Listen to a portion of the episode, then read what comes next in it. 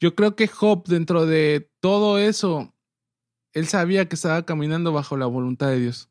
O sea, él sabía que caminar bajo la voluntad de Dios era lo mejor.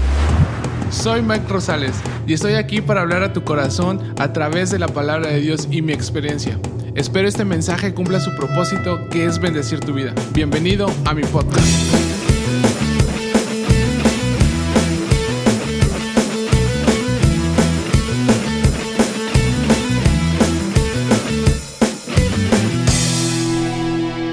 ¿Qué tal? Bienvenidos a un nuevo episodio de Menos por Más. Gracias por escucharnos, gracias por estar una vez más aquí con nosotros otra semana. Qué gusto nos da poder saludarles y ahora sí puedo decirlo en plural porque ya desde el episodio pasado, como pudieron haber escuchado, ya se integró ya ir con nosotros por fin. Me salió carísimo ese contrato, pero lo aceptó con muchas cláusulas, pero ya lo firmó, entonces este, ya vamos a estar haciendo los podcasts juntos, vamos a estar hablando de capítulos juntos. Cuando no haya invitado, él será el invitado. Y cuando haya también. Y cuando haya también será, será el invitado número dos. Entonces, pues muchas gracias por, por escucharnos, gracias por, por esperar el podcast porque se han acercado a nosotros y nos han dicho, oye, ¿cuándo sale? O, este, por ejemplo, en el episodio pasado, quiero mandar un saludo especial a Meche, que fue la primera que, que me escribió, me dijo, ya lo escuché, y adivinó quién era el que iba a, grabar conmigo los podcasts, entonces dijo, ya sé quién es. Oh my god. Entonces ya sabía que era, era Yair. Saludos, Meche. Saludos, Meche, que siempre nos escuchas. Gracias. Y bueno, ¿y qué les parece si antes de empezar este episodio oramos al Señor? Que sea un tiempo en el que Dios nos bendiga, en el que Dios ministre su palabra en nuestros corazones, que sea Él en todo tiempo. Señor, te damos gracias por este tiempo, gracias por permitirnos una vez más estar aquí, Señor, haciendo lo que, lo que más nos apasiona, que es compartir tu evangelio, Señor. Te pedimos que en esta hora que tú bendigas a las personas que nos están escuchando, Señor, bendigas sus corazones, que esta palabra, que ese personaje del cual vamos a hablar, del cual tenemos mucho que aprender, Señor, sea una bendición, Señor, que podamos tomarlo como ejemplo para nuestras vidas, pero sobre todo, Señor, llevarlo a la práctica, los aprendizajes que nos deja la vida de este personaje, Señor. Te, nos ponemos en tus manos, te damos toda la gloria y toda la honra solamente a ti, en el nombre de Cristo Jesús. Amén y amén. Amén. Y bueno, como ya es costumbre, vamos a hablar de... ¿ya, ¿Ya dije el nombre del personaje? ¿No, verdad? No, todavía no. Ok, bueno. Ya lo saben por el título del episodio. Hoy vamos a estar hablando de Job, un, personaje. Su libro es uno de los más antiguos que se pudieran existir, autores desconocidos, hasta la fecha no sabemos quién lo escribió, pero antes de adentrarnos a, este personaje, Jair, ¿tienes algo que comentarnos? Tengo un conflicto con las luces y tu color de piel. Precisamente tenías que decir eso. Sí, por más luz que, te ponga directamente sigue estando negro. el güero, lo dice porque él sí es güero. Resulta que en el momento que esto fue grabado, al día siguiente me toca vacunarme. Y no sé, no estoy listo todavía. ¿Te van a, meter el chip? Me van a meter el 5G. Voy a tener wifi a todos lados. no, la verdad es que me, da, dan mucho miedo las agujas, me da mucho miedo sacar mi sangre. Eh, todo lo que tenga que ver con sangre, cortadas y, muertos y, y hospitales. Veo muertos. Me, me da, me aterra bastante. Soy muy sensible a, eso. Y bueno, la vez pasada, Ay, sí, muy sensible. La primera dosis, todo salió bien. Eh, me vacunaron, no sentí la vacuna, o sea, no sentí en el momento que entró a mi cuerpo. Solo sentí más o menos cuando salió y, cuando, y volteé a ver y le pregunté a la, a la que lo estaba aplicando si ya había terminado y me dijo que sí. Yo estaba feliz y dije, ojalá si sea la segunda. Entonces, eh, pues ya mañana, mañana vamos a ver. Tú también te vas a vacunar mañana, ¿no? No, me toca el martes, pero yo en particular a mí no me dan miedo las agujas ni las inyecciones y los hospitales. Aprendí a superar mi miedo a los hospitales por, las veces, que estuve. Durante el COVID. Entonces, pero esa en particular sí me da mucho miedo. Desde la primera dosis tenía mucho miedo. Y, sí me pegó. sí te pegó. Sí me pegó. Entonces en esta segunda dosis tengo aún más miedo porque no sé cómo voy a reaccionar. Con las personas con las que he hablado y ya les aplicaron la segunda dosis, eh, si no les si no les hizo efecto en la primera, tampoco les hizo en la segunda. Y... Entonces, ¿crees que sea viceversa? A los que les hizo efecto la primera, Yo creo que sí te va a hacer efecto. ¿Crees? Yo creo que sí te va a hacer efecto. Bueno, un motivo más para incapacitarme en mi trabajo. para pedir incapacidad. Para, para ausentarme. Eh, antes de empezar, quiero decir que Yair hasta este punto está aprovechando para hacerme bullying. No, lo- no había reaccionado con eso de lo de las luces. Pero bueno. Pues todas nuestras amistades te hacen bullying, Mike. Siempre Ya lo sé, ya lo sé. Por las noches lloro, te desahogas. me desahogo de todo lo que me dicen en el día. No, no es cierto. Un saludo a todos, a todos nuestros amigos que, que los quiero mucho. Pero sé que también les hago bullying. Y también un saludo a todos los que nos escuchan, que a lo mejor no nos conocen. Hay gente que, que no nos ¿Crees? conoce, pero yo creo que sí, uno que otro que se, se toma el tiempo para escucharnos. Pero pues les mandamos saludos y esperamos que este episodio El poli de la entrada no lo conozco y se sabe mi nombre. Ha tenido tu INE como cinco veces. Bueno, muy bien.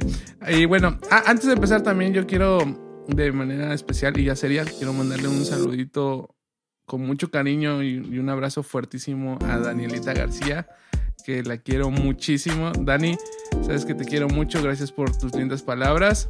Y bueno, en el camino del Señor aquí estamos. Espero tenerte también quizás, ¿por qué no? Algún día de invitada que vengas a ver. Ahí por ahí me dijiste que eras mi fan número uno y lo eres. Te quiero mucho, Dani.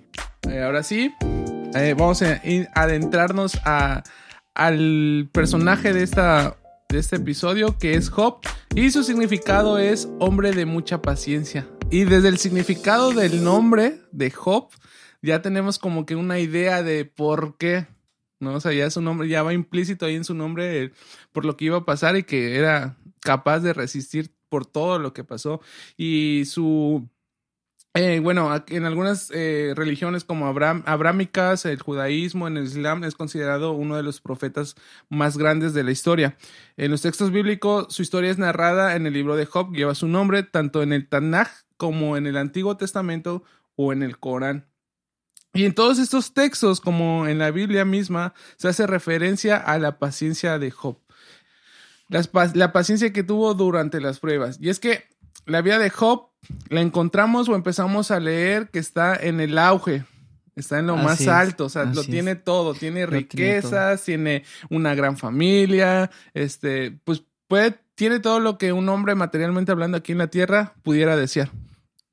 Así es, tenía absolutamente todo y, y yo no lo había visto así, pero su gráfica empieza como que adelantada. O bueno, si de alguna manera lo pudiéramos ver así, empieza, como lo dijiste, con todo el, el libro que lleva precisamente por título Job. Empieza narrando en el capítulo número uno que pues vivía en una tierra que se llama Uz. Era un hombre recto delante de Dios, tenía posesiones, tenía, tenía siervos, tenía varias posesiones, hijos, su esposa, Era un hombre intachable, era un hombre, era un hombre intachable exactamente delante de Dios. era recto, temeroso de Dios, era apartado del mal. Eh, el versículo 1 del capítulo 1 así lo describe la Biblia, tal cual. Hombre intachable, recto, temeroso de Dios y apartado del mal. Y es Dios mismo el que lo describe así. O sea, no estamos hablando de que el autor del libro este, lo haya descrito así, sino que es Dios mismo el que lo describe. Y lo que podemos ver en la vida de Job es cómo actúa la soberanía de Dios en nuestras vidas y cuál es la respuesta del hombre ante esta situación. Y cuando leemos este primer capítulo de Job, podríamos pensar que Dios estaba haciendo un trato con Satanás, ¿no? Estaba ahí firmando un, un acuerdo con Satanás, lo comentábamos antes de... Yo lo veo empezar. como, como una conversación en el espacio o algo así de Dios y Satanás. O sea, ambos ¿Te imaginas esa escena así como dos astrona- astronautas hablándose, ¿no? Al- algo así me imagino, algo así llega a concebir mi mente. Y, y estas dos, pues, entidades hablando. Y parece como si Dios le ofreciera a Satanás a Job, desde mi punto de vista, ¿no? Y, y bueno, dice, dice el versículo por ahí, ¿no has considerado a mi siervo Job? Sí, o sea, si en realidad prestamos atención en esa parte, es Dios el que toma como la iniciativa ¿no? Porque dice la Biblia que venía Satanás de merodear la tierra, entonces yo también esa, esa imagen me la imagino así como que Satanás ahí Estaba viendo qué hacer. así, ajá, como que Estaba viendo a quién afectar a- ahora. aquí molestar como es su costumbre. Y, y es Dios el que le dice, oye, no has considerado a mi siervo Job, pero yo creo que al momento de que le hace esa pregunta Dios a Satanás es porque Dios sabía y estaba muy seguro de quién era Job. O sea, Claro, conocía claro. perfectamente a Job, conocía que aunque le quitara todo, Job no iba a maldecirlo, no iba a negar su fe. Claro, desde, desde el momento que se describe a Job en el versículo 8, dice, ¿no has considerado a mi siervo Job que no hay otro como él en la tierra, varón perfecto y recto, temeroso de Dios y apartado del mal? O sea, Dios sabía a quién estaba poniéndole delante. O sea, es como, este es mi mejor gallo. Ah, Ándale. Vamos a pelear. Sí, era como la de Guerra de Titanes. Ándale. ¿no? Y, y en el capítulo 2 de Job también encontramos ahí una situación similar donde pues como que también hay esa parte en la que Dios eh, vuelve a, que reconsidere la vida de Job, pero en ambos casos, y aquí sí quiero hacer como que mucho hincapié en esto, en ambos casos el Señor estableció reglas, por así llamarlo, en cuanto a lo que Satanás le podía hacer o no le podía hacer a, a- a Job. Y aquí, si lo aplicamos a nuestra vida, nosotros como humanos podemos confiar que en tanto le seamos fieles al Señor, Él nunca va a permitir que Satanás nos toque más allá o nos cause más pruebas de los que podamos soportar y resistir.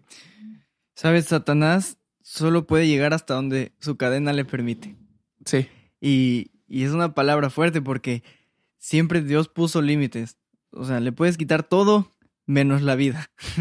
Pues va a perder todo menos la vida y vas a ver que pues va a salir victorioso.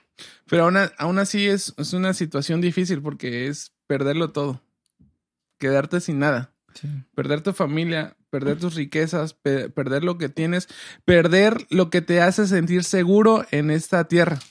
Así es, y vemos como en el versículo 11 del capítulo 1 eh, dice Dios, pero extiende ahora tu mano y toca todo lo que tiene y verás si no blasfema contra ti en tu misma presencia. O sea, Satanás estaba retando a Dios. Era, era un reto tal cual.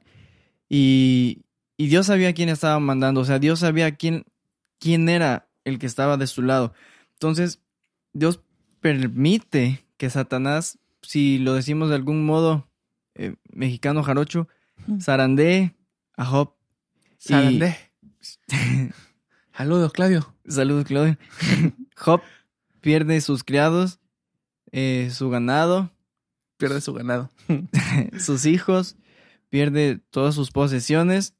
Pero desde el capítulo 1 a mí me asombra mucho cómo en el versículo 20, 21 y 22 del mismo capítulo 1 Job bendice y adora. Dice el capítulo 1, versículo número 20. Entonces Job se levantó y rasgó su manto y rasuró su cabeza y se postró en tierra y adoró. Y dijo, desnudo salí del vientre de mi madre y desnudo volveré allá. Jehová dio y Jehová quitó, sea el nombre de Jehová bendito. En todo esto no pecó Job ni atribuyó a Dios despropósito alguno. Es, es increíble la reacción que tiene Job ahí ante la situación. Te- como te lo decía al principio, ¿no? Encontramos a Job en el auge de su vida, en lo mejor, en el punto más alto de su vida. Y el declive de Job no es poco a poco. No. Digo, la Biblia tampoco nos habla de tiempos, ¿no? claro. Pero el capítulo 1 nos va narrando que le llegaba una noticia y venía la otra. O sea, el declive de Job fue, no sé, me atrevo a decir que de un día para otro. O sea, ayer estaba bien y hoy ya Job ya no tenía nada, ya lo había perdido todo. Entonces, en ese impacto, en, en esa situación en, en la que Job se encuentra, lo último que hace es maldecir a Dios, sino todo lo contrario, adora.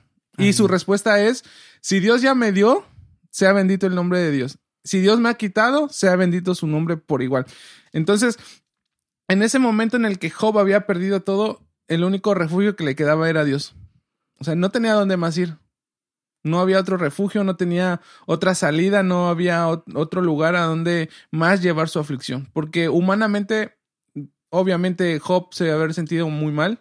Claro. ¿No? O sea, si, si lo traducimos a nuestros tiempos, a lo mejor en, en aquellos tiempos no existía esa palabra, pero quizás cayó en depresión, cayó en esa crisis, en esa crisis de fe en la que su fe es tambaleada y, y no sabe qué pensar, no sabe si está confiando en un Dios correcto, si está confiando en un Dios que, que, que le va a ayudar en ese momento de su aflicción, pero él sabía que el único refugio que le quedaba era, era Dios. Esa, ahí tenía su seguridad, ahí se sentía protegido.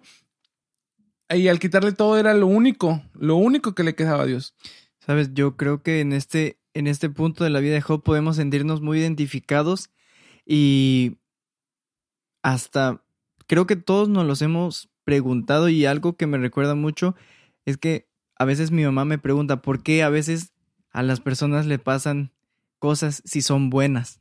Y, y es aquí nos, cuando nos preguntamos por qué cosas malas le suceden a una buena persona. Sí, es- y pero es como aceptar la soberanía de Dios. Finalmente la soberanía de Dios está actuando en la vida de Job. No podemos cuestionar su soberanía, no podemos cuestionar la voluntad de Dios. Siempre lo he dicho, siempre lo he creído que es cuando aceptamos la voluntad de Dios es mejor calladitos y que Dios nos lleve a donde nos tenga que llevar en la situación en la que estemos, porque finalmente estamos cumpliendo un propósito que él ha trazado para nuestra vida. Y al final, o sea, digo, adelantándonos mucho, este, al final, pues, el Señor le devuelve mucho más de lo que tenía, ¿no? Pero eso lo vamos a hablar un poquito más adelante. Y en esta situación, eh, imaginamos, imaginando esta situación en la que Job está en ese punto, eh, en ese declive, en ese punto más bajo de su vida, en el que lo único que le queda es Dios, en lo que lo único que le queda es aceptar que Dios haga algo y le ayude, porque imagínate perderlo todo y dices tú, bueno, ¿en dónde está Dios? ¿no? Sí, sí, Tener sí. tu confianza puesta en Él y esperar a que Dios haga algo para que te ayude, para que te saque de- del hoyo.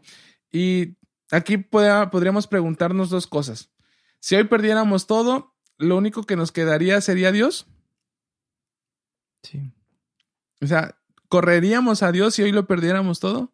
Realmente como hijos de Dios estamos seguros de que si hoy perdemos casa, perdemos familia, perdemos dinero, perdemos el trabajo, ¿correríamos a Dios? Porque es ahí también donde se prueba en dónde está nuestra confianza o en quién estamos confiando, ¿En dónde está nuestro tesoro? en dónde están nuestros tesoros. Así es, si, si lo que tenemos aquí en esta tierra materialmente hablando es nuestra seguridad o nuestra seguridad es Dios. Así es. ¿no? Otra pregunta, ¿estamos seguros que en vez de echarle la culpa a Dios, lo mejor que podríamos hacer es correr a él, a él para refugiarnos? O sea, aquí vemos una respuesta de Job ante su situación, ante lo que Dios está haciendo, que es quitarle todo, y el último que, lo último que hace es Maldecir. maldecir a Dios. O sea, no le está echando la culpa a Dios. No le está preguntando a Dios por qué me está pasando esto. Tú tienes es. la culpa. ¿Por qué siendo, y si nos ponemos estrictos o nos ponemos eh, religiosos, Job era perfecto. Dios mismo lo está afirmando, Dios mismo lo está describiendo. No, no habría el por qué de ponerle una prueba así. ¿No? ¿Por qué? Si siendo cristiano, sirviendo, eh, eh, diezmo, ofrendo, todavía pierdo todo, ¿no? O sea, Job sabemos que era un hombre íntegro delante de Dios y recapitulando un poco, en el versículo 1 se narra cómo pierde eh, a su familia, en general a sus hijos, eh, pierde sus, su capacidad económica, pierde eh, criados, su ganado, sus, su fuente de ingreso y todavía, para rematar en el versículo 2, le cae una enfermedad Sí. crónica. Sí, o sea, imagínate, ¿no? Bueno, ya lo perdiste todo y todo, pero pues te queda salud para salir adelante, ¿no? Para irte a, a buscar trabajo. Se me olvidó algo. ¿Qué? Enfermedad. Ándale, algo así, algo así. ¿no? Y, y, y le manda esa enfermedad. Ahora, y es que es eso, es prácticamente está poniendo a eh, Dios a Job en una situación en, la, en lo que lo único que le resta es confiar en Dios. A veces nos tiene que quedar nada Ujú. para acordarnos de Dios. Sí. Sí, porque es muy fácil el tenerlo todo y decir, sí, yo me acuerdo de ti, Señor, te agradezco por lo que tengo, te agradezco por lo que me das, pero agradeceríamos igual cuando no lo tuviéramos o le estaríamos echando la culpa al Señor por, por, por nuestras desgracias, por nuestra dificultad.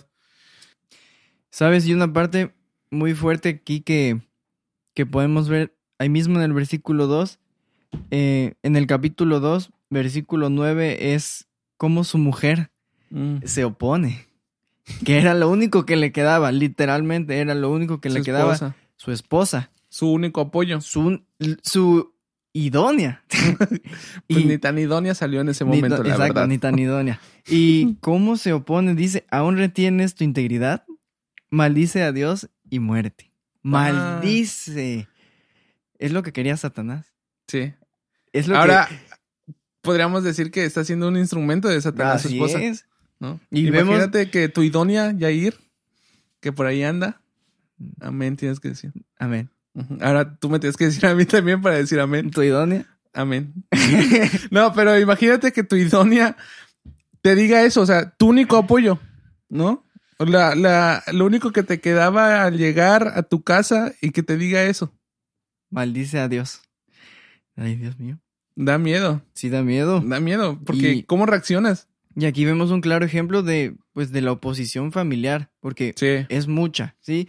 Eh, comenzamos a buscar a Dios, eh, comenzamos a conocerle, nos enamoramos de Él y no falta la familia que te dice, oye, pero, pues mira, te corrieron del trabajo y te iba también antes de ser cristiano o cualquier otro ejemplo, mira, tu negocio se está derrumbando y eso que eres cristiano y antes te iba perfecto en tus negocios, ¿no?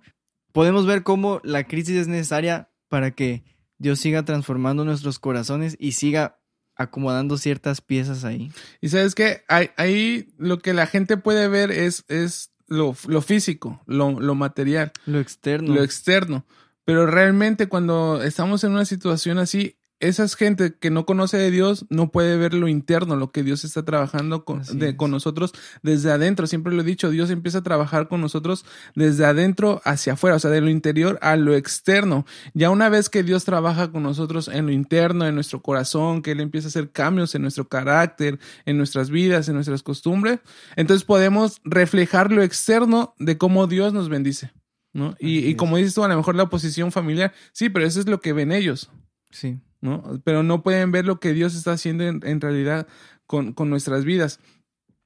Y mira, ¿qué hubiera pasado si Job, en vez de aceptar la voluntad de Dios, hubiera luchado contra él?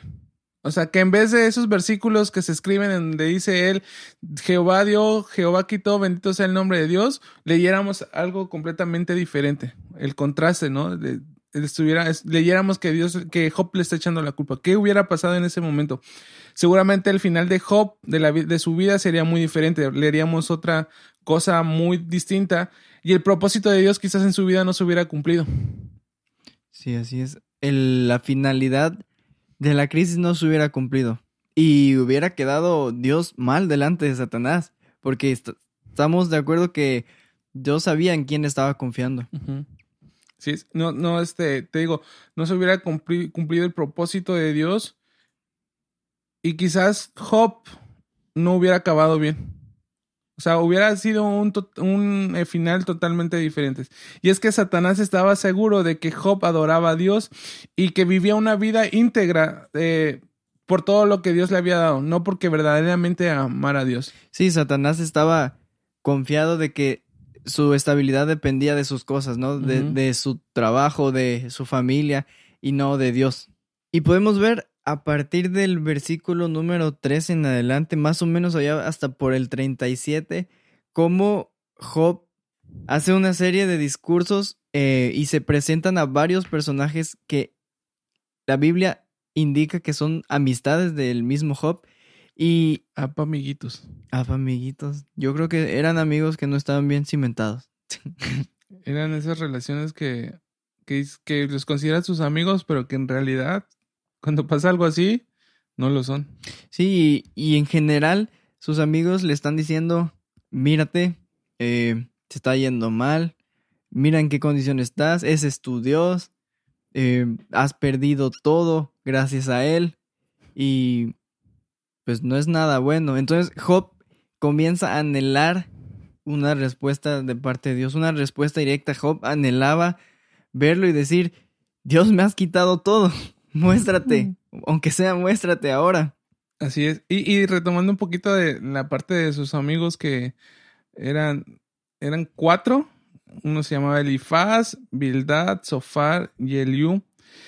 Esos amigos, según, y hago entre comillas, iban a consolarlo, ¿no? O sea, su, iban con esa, esa objetivo de, de consolar a, a, Job en ese momento de, de prueba, en ese momento de, de aflicción, pero sus palabras, más allá de consolarlo, hacen que, pues que Job se sienta... Que Job dude. Que Job empiece a dudar aún más de lo que ya, ya podría haber estado dudando en ese momento.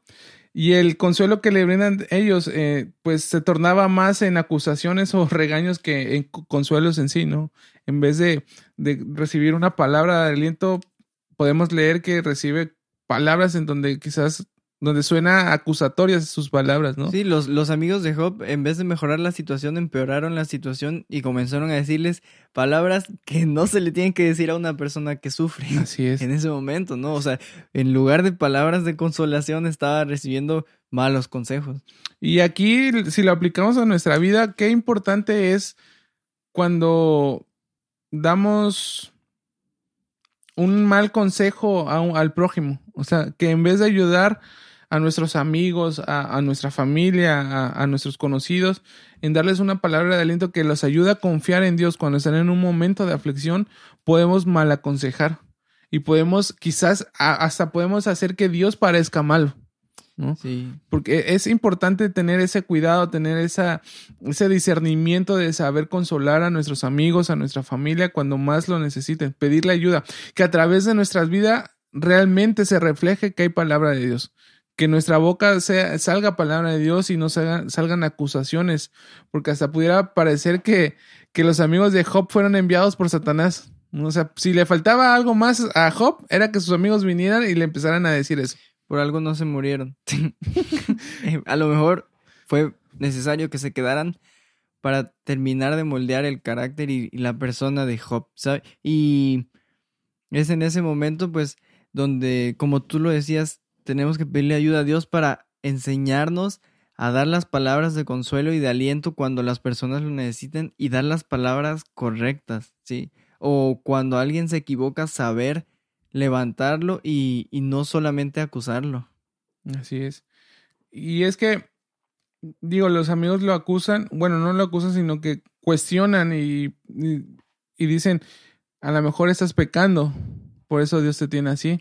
Sí, tenemos que entender que cuando a alguien le sobrevenía algún tipo de mal, por ejemplo, como una enfermedad, podría ser por un pecado que estaba cargando de sus padres o un pecado de él mismo y comienzan a dudar de él. En ese momento eh, comienzan a tener sus sospechas. En, en, pues en su humanidad comienzan a, a deducir que estaba pecando o que estaba pues en malos pasos, ¿no? Que estaba mal delante de Dios. Y, pero tenemos que tener muy en cuenta que desde el principio el, el libro de Job menciona que Job era un hombre íntegro. íntegro.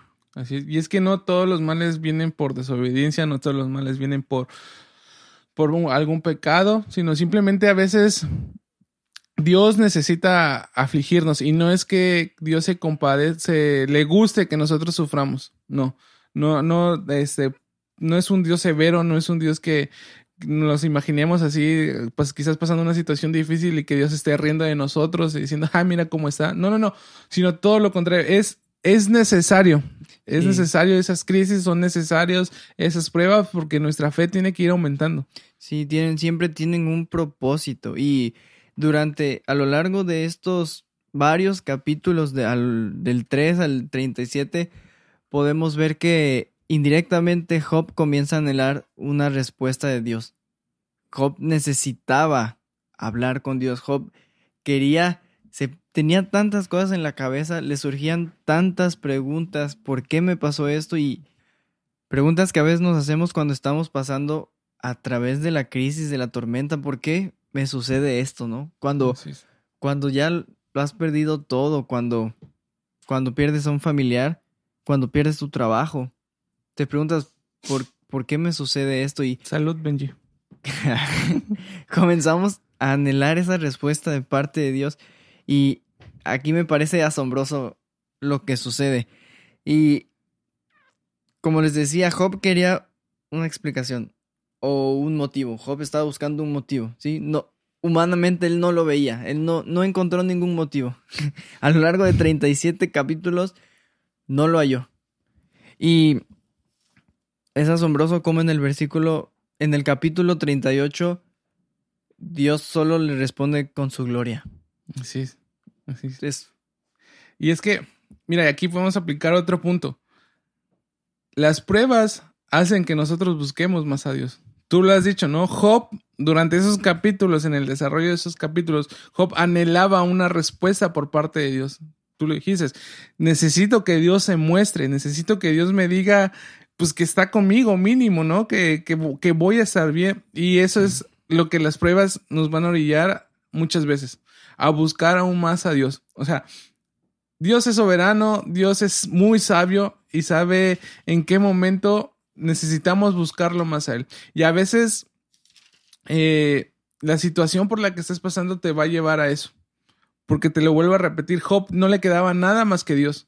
Y su único refugio era Dios. Su único lugar de, de, fortaleza era Dios. Y eso es lo que las pruebas van a producir muchas veces en nosotros. Que nosotros busquemos constantemente a Dios. Porque cuando todo va bien, pues a veces llegamos a olvidarnos un poco de Dios.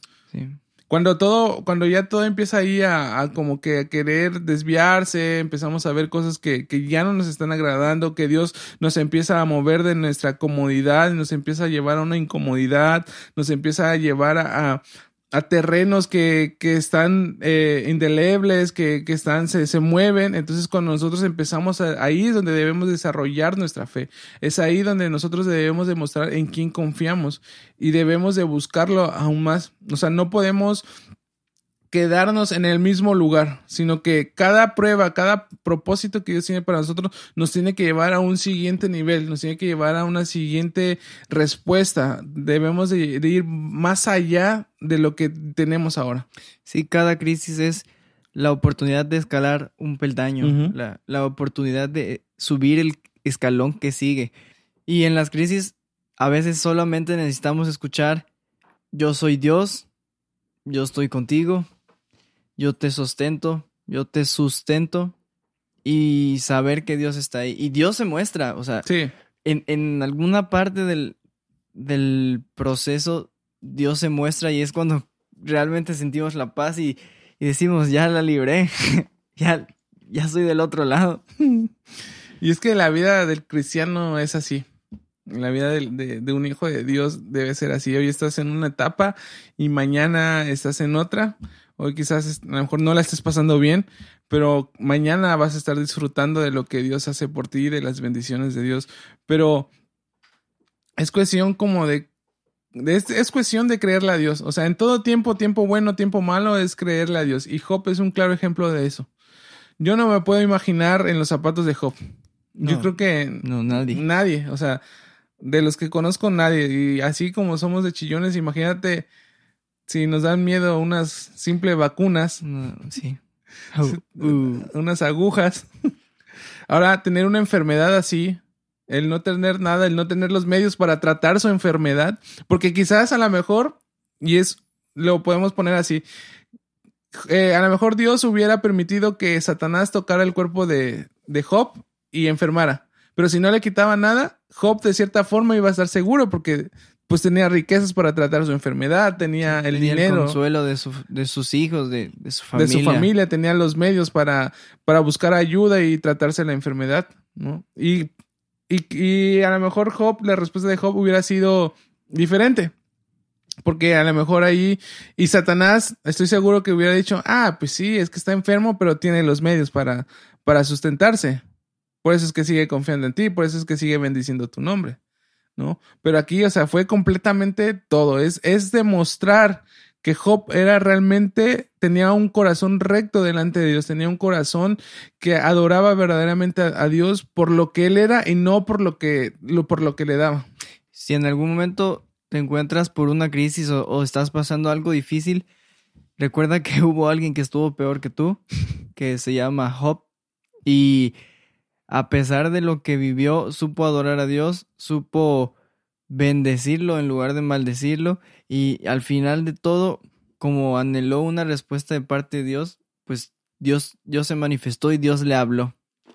Sí, y, como lo dices, Siempre habrá alguien peor que nosotros, Sí, no sí. definitivamente, o sea, siempre habrá alguien peor que nosotros y ah, en la, por la mañana escuchábamos la predicación de un hermano y decía eso, que él se preocupaba, ¿no? Que llegó un momento en el que se sentía estresado, se sentía muy preocupado, pero que empezó a pensar en que había otras personas peor que él. Claro, y, y al final de cuentas, pues, eh, poco o mucho que tengamos, pues, estamos bendecidos.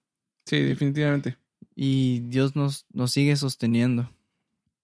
Y es aquí en el capítulo número 38 cómo eh, inicia de parte de Dios un discurso. Un discurso un tanto largo, abarca algunos capítulos y Dios recuerda la creación. Dios le recuerda a Job la creación. A grandes rasgos le dice, tú sabes quién creó la tierra, tú sabes quién le puso los bordes a lo que conoces hoy como mar, tú sabes eh, quién hace salir el sol y lo oculta por las tardes y le muestra unas escenas bien grandiosas y bien profundas de la creación y uno aquí leyéndolos se pone a pensar de toda la creación yo solamente soy una partecita. Y tú me estás revelando cómo creaste todo. O sea yo pues me quedo sin palabras y Dios le muestra Dios le muestra su gloria Dios le muestra su gloria Dios Dios le dice quién es él le recuerda quién es él y creo que es un consuelo demasiado, demasiado especial para Job. Yo creo que es la respuesta que él estaba buscando en ese momento y lo vemos en el último capítulo cómo Job reacciona a esto. Sutilmente Dios le está diciendo que Él es el Dios todopoderoso. Así ¿no? es. O sea, Dios no le dijo, sí, yo te voy a sanar, yo te voy a, a, a dar el doble, el triple de lo que tenías. No, sino que sutilmente, pues apaciblemente Dios le está diciendo, Job, yo creé lo que estás viendo. Yo creé lo que tienes o lo que tenías.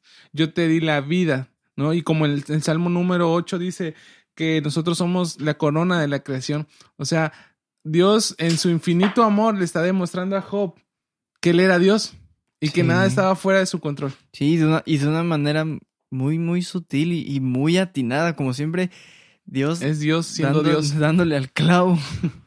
Dios siendo Dios, porque y así actúa muchas veces en nuestras vidas. Y a veces, cuando nosotros estamos en medio de esas situaciones difíciles, esperamos una respuesta específica por parte de Dios. Esperamos que Dios nos responda lo que queremos a una pregunta que le hacemos. Y Dios a veces no lo va a hacer. Y no porque no nos vaya a responder, no porque no, no nos ame, sino todo lo contrario, sino sutilmente, así como Job le va a estar diciendo. Un claro ejemplo también lo tenemos con Juan el Bautista cuando estuvo en la, en la, en la prisión. Así que es. si no han visto ese capítulo, aquí hago promoción, hago un paréntesis, vayan a verlo. Promoción de nuestro propio, de nuestro propio podcast. Estamos si nadie nos promociona, nosotros nos promo- promocionamos. Y así- vayan a verlo, está muy bueno, ¿eh? Juan el Bautista. Un final inesperado con nuestro pastor Víctor Hugo. Saludos, pastor.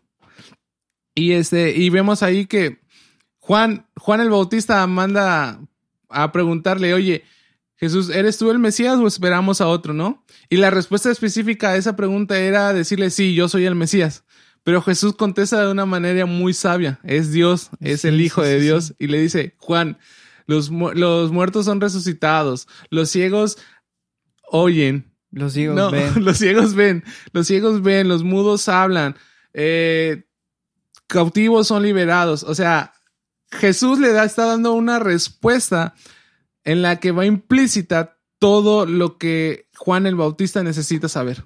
Un- Una respuesta con hechos, ¿sí? No, no solo como que promesas o, o una simple palabra, sino Dios contesta con, con hechos. Ajá. Y, y lo mismo hizo Dios con, con Job. O sea, para Job hubiera sido, le hubiera traído paz si Dios le decía en ese momento, yo estoy contigo, Así es. ¿no? O Así le hubiera dicho, o lo hubiera sanado en ese momento. O era lo que esperaba. O era lo que esperaba. Ajá. Job esperaba una respuesta específica.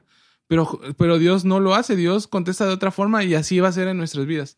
¿Sabes? Y, y al final de todo, Job agarra la onda y, y dice, ahora te conozco. ahora eh, conozco que todo. De oídas te había oído. De oídas te había oído. A veces conocemos, decimos conocer, a Dios, pero pues no es hasta que atravesamos por esa crisis, pues que lo conocemos realmente o ter- terminamos de, de conocerlo. Y me, me asombra cómo, cómo después de, de ese discurso de Dios, Job sí entiende. Y Job no le fue necesario más. Si Job al final de todo logra entender quién era Dios, por qué lo había hecho y, y cuál era el propósito de, de su situación. Así es, finalmente su confianza estaba puesta en, en Dios, o sea, en la soberanía de Dios, en la voluntad de Dios. Yo creo que Job, dentro de todo eso, él sabía que estaba caminando bajo la voluntad de Dios.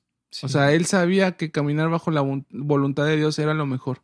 Dentro de toda la aflicción, dentro de todo el dolor que pudo haber experimentado, de, de perder sus hijos, de que su esposa le dijera que maldiciera a Dios, de que sus amigos le estuvieran acusando en vez de consolarlo, dentro de, de dentro de lo profundo de su corazón, Job sabía que estaba caminando dentro de la voluntad de Dios y eso debe de ser así en nuestras vidas. Caminar bajo la voluntad de Dios, caminar confiados en que Dios Dios va con nosotros, en el que Dios va a hacer algo con nosotros, que la situación por la que estés pasando es una situación en la que te va a ayudar y te va a llevar a otro lugar, te va a ayudar a avanzar. O sea, las pruebas no son para estancarte, las pruebas no son para quedarte ahí, sino todo lo contrario, es para que tú sigas avanzando y vayas más allá, que des un paso más. Y eventualmente van a terminar. Como lo hemos Todo visto. pasará. Como lo hemos visto varias veces, es un ciclo. A veces está arriba, a veces está abajo. Y podemos tambalear, podemos dudar de nuestra fe, pero lo cierto y, y lo importante aquí es saber mantenernos y saber volver, saber buscar a Dios, porque indudablemente vamos a tener nuestras dudas. Job se tambaleó muchas veces con, con lo que le decía su esposa, con lo que le decían sus amigos. Él se tambaleaba y comenzaba a dudar. Y así igual en nuestras vidas vamos a dudar, pero siempre tiene que haber esa esperanza de parte de Dios y ese deseo de buscarle, de buscar una respuesta de Él, no de lo que los demás vean o lo que los demás digan. Así es. Y para ir concluyendo sobre la vida de este personaje, del cual pudiéramos hablar muchísimo, eh, yo quiero que imaginemos esta escena en este primer, de ese primer capítulo de, de, de Job, cuando, cuando lo empieza a perder todo, cuando eh, les llegan, le llegan las malas noticias. Imagínense en ese momento, todo queda en silencio esperando la reacción de Job, ¿no? todo queda en silencio, todos se quedan así como a lo mejor los ángeles viendo desde el cielo cómo va a reaccionar Job, qué va a hacer Job, qué va a decir, va, va a blasfemar en contra de Dios. Y del otro lado a Satanás así con su sonrisa, no sé, me lo imagino, Sí, y, sí, y, eh, frotándose las manos diciendo, aquí viene, aquí viene y va a maldecir a Dios. Pero la reacción de Job es todo lo contrario. Es todo lo contrario y, y a lo mejor si imaginamos esto, digo, nos ponemos muy intensos, este, Jair es productor y, y sabe esto, pero este, si fuera una película, yo pondría ahí una escena de Satanás así con su risa burlona enfrente de Dios, esperando la respuesta de Job. Y cuando Job, su reacción y su respuesta es decir, desnudo salí del vientre de mi madre y desnudo volveré allá, Jehová dio, Jehová quitó, sea el nombre de Jehová bendito. En cuanto salieron esas palabras de la boca de Job, los planes de Satanás se vinieron abajo. ¿Sabes? Es como que Satanás, todo lo que ya había imaginado que, iba a pasar o que pudiera hacer con la vida de Job, se vienen abajo. Y Dios es, no sé, me lo imagino diciendo, ese es mi hijo. Es mi gallo. Ese es, sí, o sea, es un, es una escena intensa. Sí, sí, ¿no? sí. O sea, a lo mejor y Los Ángeles buenos celebrando del otro lado, así gritando, ¡ah! así como los memes, Sí, ¿no? como, si, como si hubieran metido un, eh, el gol en el minuto 92 de alguna final, ¿no? Sí, y sí, y sí. todo el equipo de- del, del Ganando que la metieron copa, el gol. la copa del mundo, así, ¿no? Y, y Los Ángeles buenos celebrando la respuesta de Job. Y del otro lado, Satanás, Sí, sí, desarmado. desarmado. sí. Desarmado, completamente desarmado. Y sus ángeles también, como diciendo, no puede ser. No puede ser. Y muchas veces Dios seca nuestra vida para darnos la oportunidad de darle gloria. Muchas veces Dios nos somete a esas pruebas para que nosotros tengamos la oportunidad de exaltar el nombre de Dios, que podamos demostrarle, no solamente hablando eh, en el mundo espiritual a Satanás, sino también a las personas que nos rodean. Sí. Que las personas que nos vean puedan decir, mira, a pesar de que está atravesando por esta situación, él sigue confiando en Dios. Sí, eh, que podamos demostrarle a la gente, este es el Dios en el, en el que confiamos. Así es. Que nuestros hechos hablen más que nuestras palabras. O sea, que Sí. nosotros hablemos con nuestros hechos y podamos demostrar que estamos confiando en un, en un Dios seguro, en un Dios que provee, en un Dios que sana, en un Dios que liberta, en un Dios que todo lo puede. Que quizás en el momento no lo vamos a ver, pero va a pasar. Dios va a tener que obrar, porque Él es Dios. No podemos ir en contra de su soberanía y en contra de su propia naturaleza, porque estaría, si Dios, si Dios no hiciera a lo mejor un milagro, o si Dios no demostrara su amor a través de los milagros que hace en nuestras vidas, sería ir en contra de su naturaleza. Y eso es imposible. Y aún con el corazón roto, Job sabía que todo su padecer iba a traer gloria a Dios. Aún en medio de su aflicción, sabía que eso iba a glorificar a Dios. Que lo que estas palabras que estaba diciendo en ese momento Job iban a, a retumbar en la eternidad. Y hasta el momento, seguimos hablando de él. Sí, segui- seguimos aprendiendo de, de esa historia tan genial y, aprendemos que Dios tiene absoluto control de las situaciones, aún incluso del alcance de Satanás. y, y mira, y ya ir aterrizando esto, el versículo 22 del primer capítulo, donde vemos toda la crisis de Job, pri- pudiéramos decir que el capítulo 1 de Job es, es toda su crisis. ¿no? Es todo su, su dolor, vemos toda su aflicción ahí. Y dentro, pero dentro de ese mismo capítulo, el versículo 22 dice, a pesar de todo esto, Job no pecó ni le echó la culpa a Dios. Así es. O sea, en ningún momento hubo palabras de Job en contra de Dios diciéndole, tú tienes la culpa de lo que me está pasando, Sí. sino todo lo contrario. Y esa debe ser nuestra posición. Sí, nun- nunca, nunca fue un reclamo. Y me gusta como al final eh, es que Job entiende que el propósito de la crisis, pues, era formar nuestro carácter y perfeccionarlo. Así es. Y es que la manera en la que termina este capítulo, tú lo has dicho, habla mucho del carácter de Job. Y ojo aquí, a pesar de que capítulos más adelante eh, leemos que Job maldice el día en el que nació, Sí. El día en el- a, causa de, a causa de su dolor, también vemos que fue capaz de decirle, he aquí, aunque él me matare, en él esperaré. No obstante, defenderé delante de él mis caminos. Eso lo vemos en Job capítulo 3, versículo 15. O sea, a pesar de todo, él dice, he aquí, aunque él me matare, yo voy a esperar en él. Y a pesar de, de todo lo que dijo en esos capítulos, hasta el 42, Job se arrepiente. Porque Job supo lo que dijo. Y dice, más ahora mis ojos te ven, por tanto me aborrezco y me arrepiento en polvo y ceniza. O sea, Job experimentó dolor.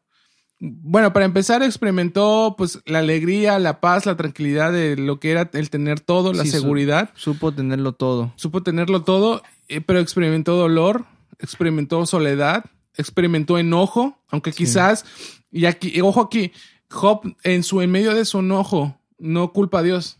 No, no, no. O sea, él maldice el día en el que nace, a causa del dolor, a causa porque estaba enojado, pero en ningún momento culpa a Dios. Airaos, pero no pequéis. Exacto.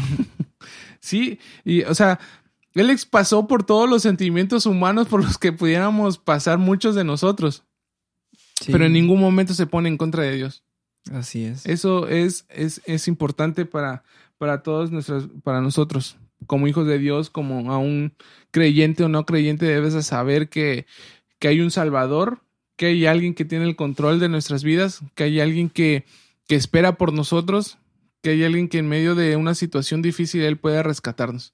Sabes, es en la crisis donde Dios nos recuerda quién es verdaderamente el creador. Donde Dios nos dice, yo soy Dios, yo estoy contigo y, y nos, nos lo recuerda con su misma gloria. Así es. Y, y si hacemos un resumen de la vida de Job, podemos ver que su testimonio realmente habló de que él era un hombre recto, Claro. un hombre íntegro, un hombre con el corazón conforme al de Dios. O sea, en eso se resume la vida de Job. Que a pesar de sus pruebas, a pesar de su aflicción, él realmente era un hombre íntegro. Claro, y, y muchos pueden observar el cambio y cómo termina la historia y, y esos muchos son sus amigos.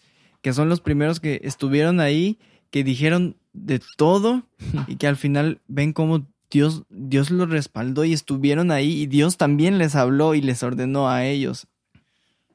Así es, o sea, es, es, sus amigos ven el antes y el después. Así es, y, y hay gente que te está viendo atravesar una crisis y ve tu antes, y, pero también va a ver tu después. Así es. Debemos, debemos esperar. El, Job supo siempre quién era su Salvador. Job nunca perdió la esperanza en medio de la crisis. Y nosotros no podemos perder esa esperanza en medio de la crisis. El Señor siempre va a estar dispuesto a renovarnos día a día. Y yo creo que eso pasó con Job. O sea, a pesar, pudiéramos decir, Job fue un hombre íntegro, Job fue un hombre con el corazón eh, conforme al de Dios, pero siempre hay algo que aprender. O sea, definitivamente a lo mejor Job tenía algo que aprender. Sí, Job no, no estaba exento, porque seguía siendo hombre. Así es. En su humanidad, él tenía algo que aprender. Sí, así y es. estoy seguro que con todo eso que le pasó, él aprendió. Sí, Él aprendió porque lo dice, lo decimos hace un momento. De oídas se había oído, más ahora mis ojos. más ahora te mis ven. ojos te ven. Habla de que a lo mejor antes la relación de Job con Dios era una relación, pues era una relación estable, una relación buena, era una comunión constante. Pero ahora eh, en esa comunión, cuando pasa todo eso, en el después de su crisis, su comunión es más íntima. Sí, Job, Job supo cómo pasar el escalón. Job logró, Subió, logró subir. subió, subió su nivel y, y- y Job pasa a lo mejor de tener una relación, una, una consagración, porque tenía que tenerla, porque conocía a Dios, ahora pasa a una consagración por amor a Dios.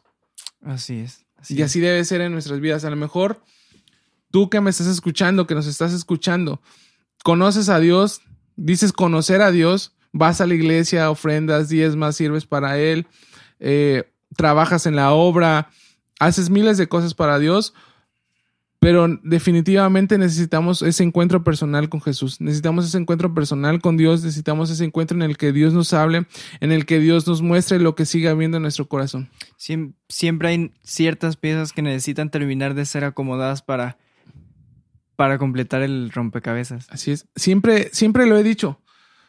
A veces guardamos cosas en nuestro corazón que ni siquiera nosotros nos damos cuenta de lo que, de que lo tenemos ahí. A veces en nuestro corazón hay situaciones, hay cosas que vamos guardando y que dejamos pasar y que creemos que ya, este, ya las olvidamos, que creemos que ya, pues que Dios no trabaja en eso, pero siempre hay algo que entregarle a Dios todos los días. Dios siempre tiene el deseo de seguirnos moldeando y esa es la intención de, de esta vida precisamente. O sea, no, no se van a terminar las crisis, van a haber momentos donde las haya, van a haber momentos donde no las haya, pero lo importante y también pues la finalidad de, de esta temporada es poder entender cómo grandes hombres de Dios atravesaron por ellas, pero supieron salir, o sea, supieron pasar el escalón, supieron ascender a ese nivel. Y bueno, al final de esta historia, pues vemos cómo Dios restituye todo, Sí. conforme a su voluntad. Y en este caso, pues le restituye todo lo que alguna vez tuvo. Su- Muchísimo más de lo que tenía. Exacto. Y, y así fue en la historia de Job, ¿sí? Dios eh, de- decide restituirle todo lo que alguna vez tuvo, todo lo que alguna vez supo tener o supo vivir con, después de que lo perdió y después de que Job reconoce que su verdadero tesoro era Dios, pues Dios le dice, aquí, aquí está todo de nuevo. Y, y estoy seguro que si Dios no le hubiera restituido a Job lo que tenía, uh, al doble, al triple de lo que tenía, yo estoy seguro que Job no hubiera cambiado su corazón. Con la, Porque la lección que se llevó era más que suficiente. con la respuesta fue, fue suficiente, sí, exacto. O sea, si, si Dios hubiera decidido no entregarle a Job lo que tenía antes, Job yo estoy seguro que no hubiera cambiado su corazón. Así es, Porque se llevó un buen aprendizaje. así es. Y, e- y logró el objetivo Así es. desde el principio. Y así es en nuestras vidas. Y yo sé que es difícil. Yo sé que es difícil muchas veces aceptar la voluntad de Dios, aceptar por lo que estemos pasando, pero es lo mejor. Quizás iba a pasar, a lo mejor no recuperes lo que tenías antes, pero Sí. estoy seguro que la lección que te llevas es muchísimo, muchísimo más importante. Y nadie te la quita. Ese encuentro que tienes, esa intimidad que tienes con Dios, nadie te la puede quitar. No, no, no, no. Es, es algo que permanece y perdura para siempre Y- y para las próximas, porque vendrán, vendrán próximas. Sí, así es. Y cerramos con esto. Hay una frase, un- bueno, una, unas palabras que dice Job en el capítulo 19, versículo 25. Yo sé que mi redentor vive y que al final triunfará sobre la muerte. Amén. Es esa, esa frase, esas palabras de Job son una de mis favoritas. Yo sé que mi redentor vive. Yo sé que, que Dios puede hacer algo. Yo sé que Dios me puede sacar de esto. Yo sé que Dios me puede llevar más allá. Yo sé que mi redentor vive.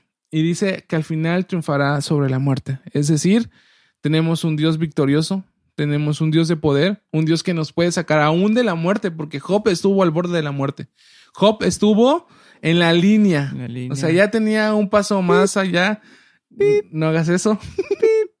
no hagas eso, por favor. les, voy a, les voy a contar rápido por qué le digo que no haga eso.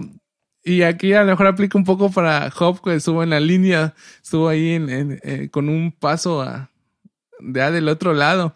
Ya sé, el año pasado, este, siempre lo, lo he dicho, estuve enfermo de COVID y fui a dar al hospital. Entonces hubo un momento en el que hubo muchos muertos a mi alrededor y eso a mí me espantaba. Entonces ese sonidito del pip, pip, todavía me, me trauma un poco. Por eso es que... Por eso es que este, todo lo que tenga que ver con COVID aún, aún hay ciertos traumas. Y, y este, y yo recuerdo que hubo un punto en el que ya estaba yo ahí sentado, porque ni siquiera estaba acostado, estaba todo eso saturado, entonces estaba yo acostado ahí, este, sentado, ahí canalizado y todo eso. Y hubo un momento en el que yo simplemente me acomodé, agaché mi cabeza y yo le dije a Dios, Señor, perdóname, me quiero ir contigo. O sea, yo ya estaba esperando el, el punto en el que también se sonara el pip. Digo, no estaba conectado a una máquina, pero yo ya la, ya la sentía cerca.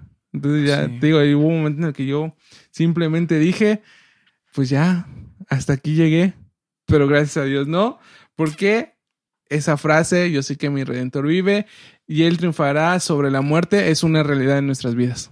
Sí, yo creo que es aquí el momento de regresar a aquella pregunta que nos hacías al inicio de si estamos listos para seguir buscando de Dios aun cuando no exista nada de lo que hoy en día tenemos, aun cuando nada de lo que está alrededor eh, permanece. Yo creo que es una lección que nos llevamos y más que contestar esta respuesta con un sí o con un no, creo que podemos aprender que esa respuesta en algún momento de nuestras vidas va a tener que contestarse con hechos.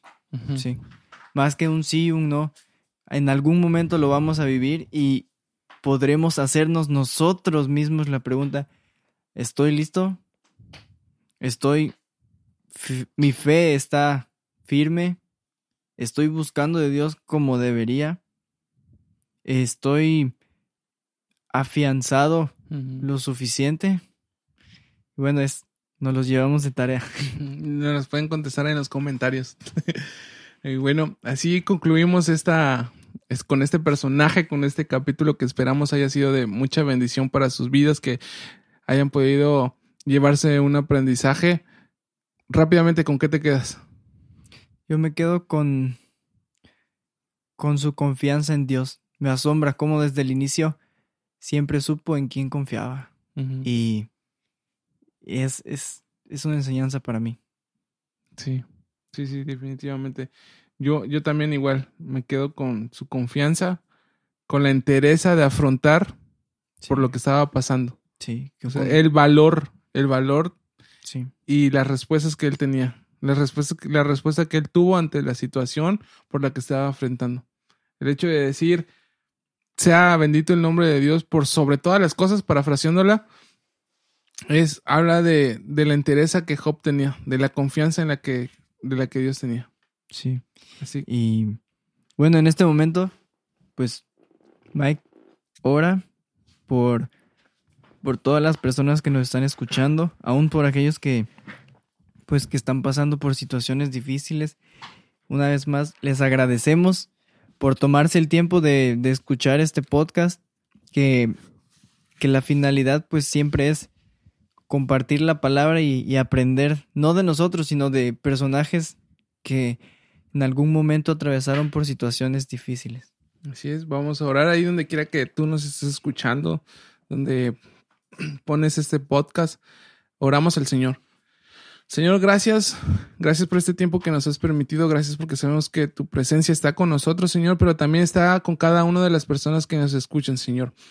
Hay muchos aprendizajes, hay muchas cosas de las que podemos aprender de este personaje, pero si con algo queremos cerrar, Dios, es que podamos confiar de esa misma forma, Dios, que podamos tener esa entereza de afrontar la situación por la que estemos atravesando, Dios. Tú no eres un Dios que se complace en el dolor, no eres un Dios que se complace en el sufrimiento de las personas, sino todo lo contrario, Señor. Si pasamos por alguna situación difícil, si pasamos por alguna crisis, es porque tú necesitas llevarnos a un nivel mayor, necesitas llevarnos más allá, necesitas que Dios empecemos a confiar en ti como verdaderamente lo tenemos que hacer, Dios. Que como hijos tuyos nosotros podamos decir que por sobre todas las cosas, que a pesar de que tengamos o no tengamos, bendecimos tu nombre, Señor Señor. Que a través de nuestras vidas, Dios, podamos dar testimonio de que confiamos en un Dios vivo, de que confiamos en un Dios que aún sana, que un Dios que aún restaura, Señor. Que a través de, de nuestras vidas podamos dar testimonio de ese Dios viviente, de nuestro Redentor que vive, Dios. En el nombre de Jesús te pido que si hay alguien en este momento que está pasando por alguna situación difícil, por alguna crisis, Señor, en la que se sienta solo, en la que sienta que no puede más, Dios, tú intervengas, que tu mano poderosa venga sobre esas personas, Señor, y les haga saber, les haga sentir que tú tienes el control de todos, Dios. Definitivamente estamos pasando por tiempos difíciles y vendrán peores, Dios, pero nosotros confiamos en un Dios de seguridad en un Dios que permanece con nosotros. Te lo pedimos en el nombre de Jesús y te damos muchas gracias por este tiempo, Dios, que sea una respuesta al corazón de las personas que vienen buscando algo, Dios, que sea una respuesta a aquella pregunta que quizás llevamos tiempo haciéndonos, Dios. Tú eres un Dios que nos ama, un Dios que tiene el control de absolutamente todo, Señor, y que más allá del dolor, que más allá de la situación difícil, Dios, tú tienes algo preparado para nosotros, Señor, que lo que hoy estamos pasando aquí, Dios, es temporal, que el dolor que hoy sentimos es temporal, que la crisis que estamos atravesando es temporal, Señor, pero que tu palabra, tu presencia, Señor, es eterna, porque para eso estamos aquí, para alcanzar una eternidad junto a ti. Esa es la finalidad de todo esto, Dios. Esta es la finalidad de tu palabra, la finalidad del Evangelio es que nosotros podamos alcanzar salvación junto a un Dios de poder. Te damos gracias en el nombre de Jesús, bendecimos tu nombre, Dios. Amén y amén. Amén. Bueno, nos despedimos, no sin antes eh, mandarle un saludo y un uh. agradecimiento a nuestros patrocinadores. Eh, Diamond Publicidad, agencia publicitaria, muchas gracias por, por tu apoyo, hermano Naum, gracias. Y también agradecemos a Manuel Villafán por, por sus servicios en fotografía y video. Sabiendo unas buenas fotazas. Ahí lo pueden contactar, Manny. Muchas gracias y bueno, nos despedimos en esta ocasión. Una vez más, les agradecemos a todos ustedes que nos escuchan. Que Dios los bendiga, que, que tengan, que puedan seguir teniendo la oportunidad y el deseo de buscar más de Dios y que su fe esté firme aún en los momentos más difíciles. Nos despedimos y esto fue Menos por Más.